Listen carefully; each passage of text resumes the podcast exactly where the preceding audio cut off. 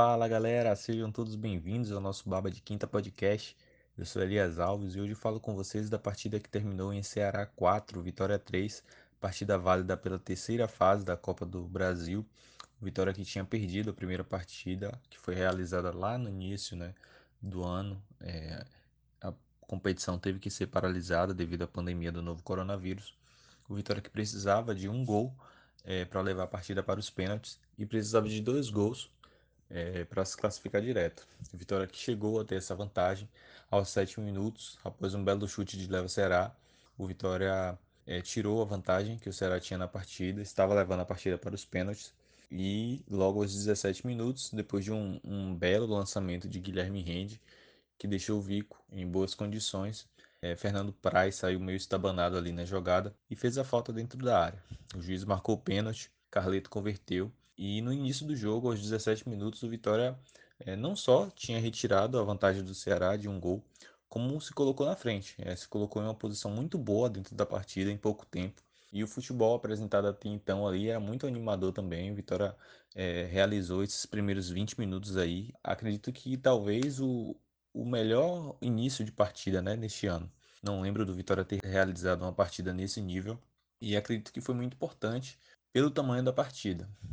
Pena que a partir daí, a partida foi uma verdadeira loucura. É, não pelo futebol que o Vitória apresentou, acho que o Vitória foi muito estável durante toda a partida, apesar dos pesares, mas a gente vai comentando aos poucos aqui.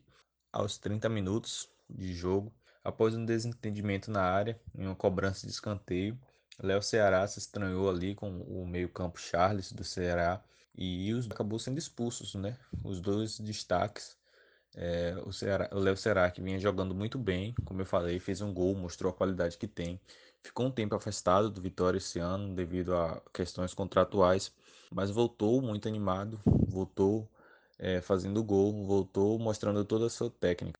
E o Charles, que é uma peça central também né, para o Ceará, acabou sendo expulso também. É nesse lance eu acho que o juiz poderia ter dado o amarelo, repreendido os dois, até porque estava no início do jogo para não deixar o ânimo da partida, né, se aflorar. Mas ele decidiu expulsar os dois jogadores, o que para mim foi uma decisão assim é muito decisiva, né? Chamou muita responsabilidade o juiz nesse lance e acabou desencadeando, né, para várias decisões durante toda a partida. Então, logo após essa confusão, Vinícius, né, ex-Bahia, cobrou escanteio ali de forma é, venenosa, é, tentou fazer um gol olímpico, mas Ronaldo estava atento, conseguiu fazer uma bela defesa.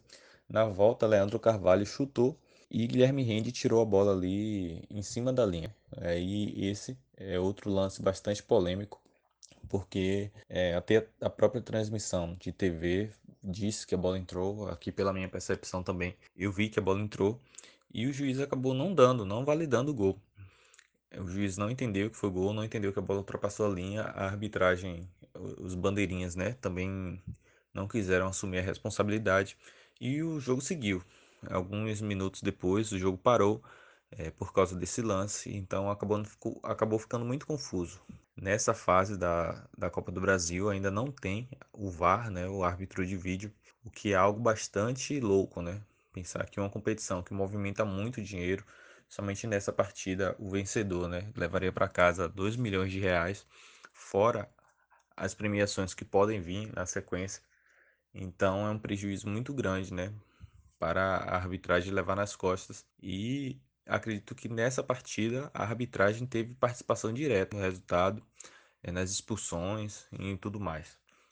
A participação da arbitragem na partida principalmente nesse primeiro tempo e que acabou desencadeando para todo o jogo, não parou por aí. E logo depois, é, Leandro Carvalho, ele tentou avançar, tentou driblar, é, Vico interceptou a jogada com o carrinho e a bola realmente tocou no braço dele. O juiz, acho que esse lance foi muito de interpretação, acho que Vico tocando ou não a mão na bola, ele estaria né, no lance, estaria pleno no lance, mas acabou que ele realmente tocou na bola, o juiz entendeu que foi pênalti e marcou. É, nesse lance aqui também, Vico reclamou. O juiz deu o amarelo, deu o segundo amarelo e acabou expulsando o atleta. É um lance muito interpretativo. Eu também não expulsaria Vico nesse lance, mas eu acredito que é, talvez seja até uma forma de compensar, né? Uma falha por outra. E o Vitória saiu muito prejudicado, ficou com dois jogadores a menos, né? em relação ao time inicial e um a menos com relação ao time do Ceará, o que é muito difícil, né? Você jogar com oito jogadores, né? Principalmente pela forma que o Vitória é, vinha jogando, pressionando o Ceará na saída de bola. Então, com oito jogadores é muito difícil é, jogar da mesma forma que vinha. É, fazendo análise rápida da partida nesse momento, né? Olhando todo o contexto ali que o Vitória estava envolvido, é muito difícil é, nesse momento de expulsão, da segunda expulsão, a equipe ter calma, colocar a cabeça no lugar e focar na partida, né? A arbitragem vem, vinha se mostrando e ainda continua se mostrando após esse lance muito confuso. E a, a, equipe do Vitória, acredito que nesse momento vinha se sentindo muito prejudicada, né? Foi interessante assim perceber na transmissão aqui que na marcação da penalidade era possível ver até alguns jogadores do Vitória vermelhos, né? De estresse, Vico era um deles que tinha sido expulso. Vico que ele é branco, e de branco ficou vermelho assim, de, de muito estresse no lance. Voltando para a partida, é, Rafael Sobis cobrou esse pênalti e Ronaldo fez uma bela defesa. No rebote, Ronaldo ainda fez a defesa. E acho que isso colocou o Vitória de volta na partida. Uma defesa assim para recuperar os ânimos da, da equipe, que com certeza tinha sido abalada né, nessa penalidade, apesar de ainda estar na vantagem. É, mas, como eu falei, né, a partida foi de extrema intensidade. Fernando Neto fez outra falta dentro da área em Rafael Sobis e o juiz acabou marcando o terceiro pênalti da partida, né? O segundo a favor do Ceará.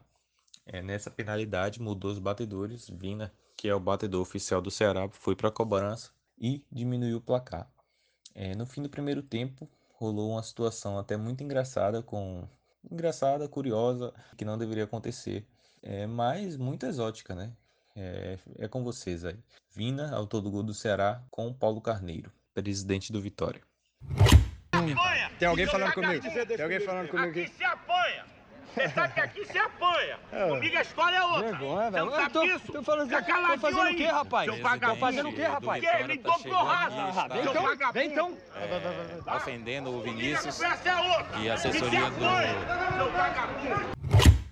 Então, o balanço do primeiro tempo foram três pênaltis, três expulsões e três gols. Foram dois gols para o Vitória, um para o Ceará. Foram duas expulsões de jogadores do Vitória, Vico e Léo Ceará e Charles para o Ceará.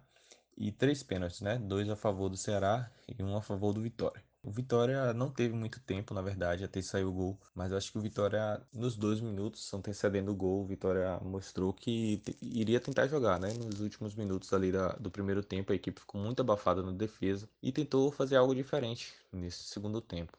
Mas logo após um cruzamento ali, né, Carleto se atrapalhou e acabou marcando o gol contra.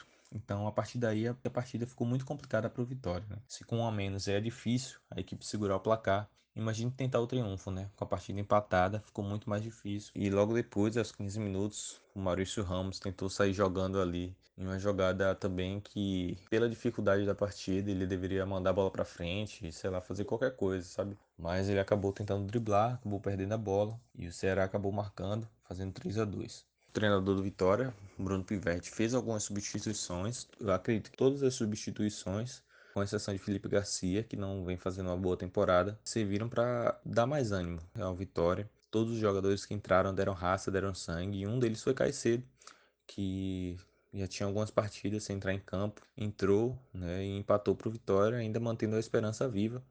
E lá no fim do jogo, aos 43, Lima deu um belo drible ali com Gabriel Furtado, que era o único zagueiro do Vitória na partida, devido à necessidade do Vitória em ganhar. É, ele deu um belo drible e acabou marcando, né, colocando o Ceará em vantagem. Então vamos lá, né, para o nosso quadro mais querido do Brasil. Vamos falar de nível técnico? Falando em nível técnico, analisar os jogadores do Vitória é muito difícil, até pela dificuldade da partida, é, pela desvantagem que o Vitória tinha e os jogadores precisaram correr muito mais do que o habitual. O Vitória que antes das expulsões vinha jogando muito bem. Acredito que se o Vitória tivesse feito três gols ali não seria injustiça. O Vitória jogou muito bem, construiu a vantagem dos dois gols com muito merecimento. E acredito que todos os jogadores né, mostraram raça, mostraram sangue, acho que deixaram realmente à vontade tudo que tinham em campo. Alguns jogaram além até do limite da capacidade técnica que já vinham apresentando aqui no time. E acho que o destaque mesmo da partida fica para a arbitragem, né?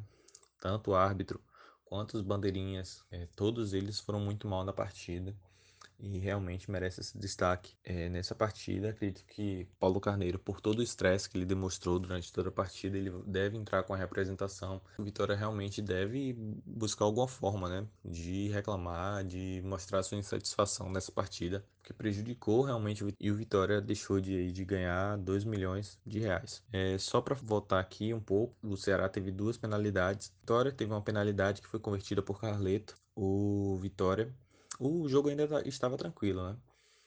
É, nessas duas penalidades convertidas pelo Ceará, o ânimo já estava mais aflorado porque já tinham expulsões. Toda, toda tiveram invasão, né? E o juiz não mandou voltar, também já era um erro dele, tanto que o Ronaldo defendeu, quanto que Vina converteu. Então, para você ver como a arbitragem estava realmente muito perdida nessa partida. Então é isso, galera. Continuem acompanhando o nosso podcast. Sigam o nosso Instagram, Baba de Quinta P. E é isso. Até a próxima.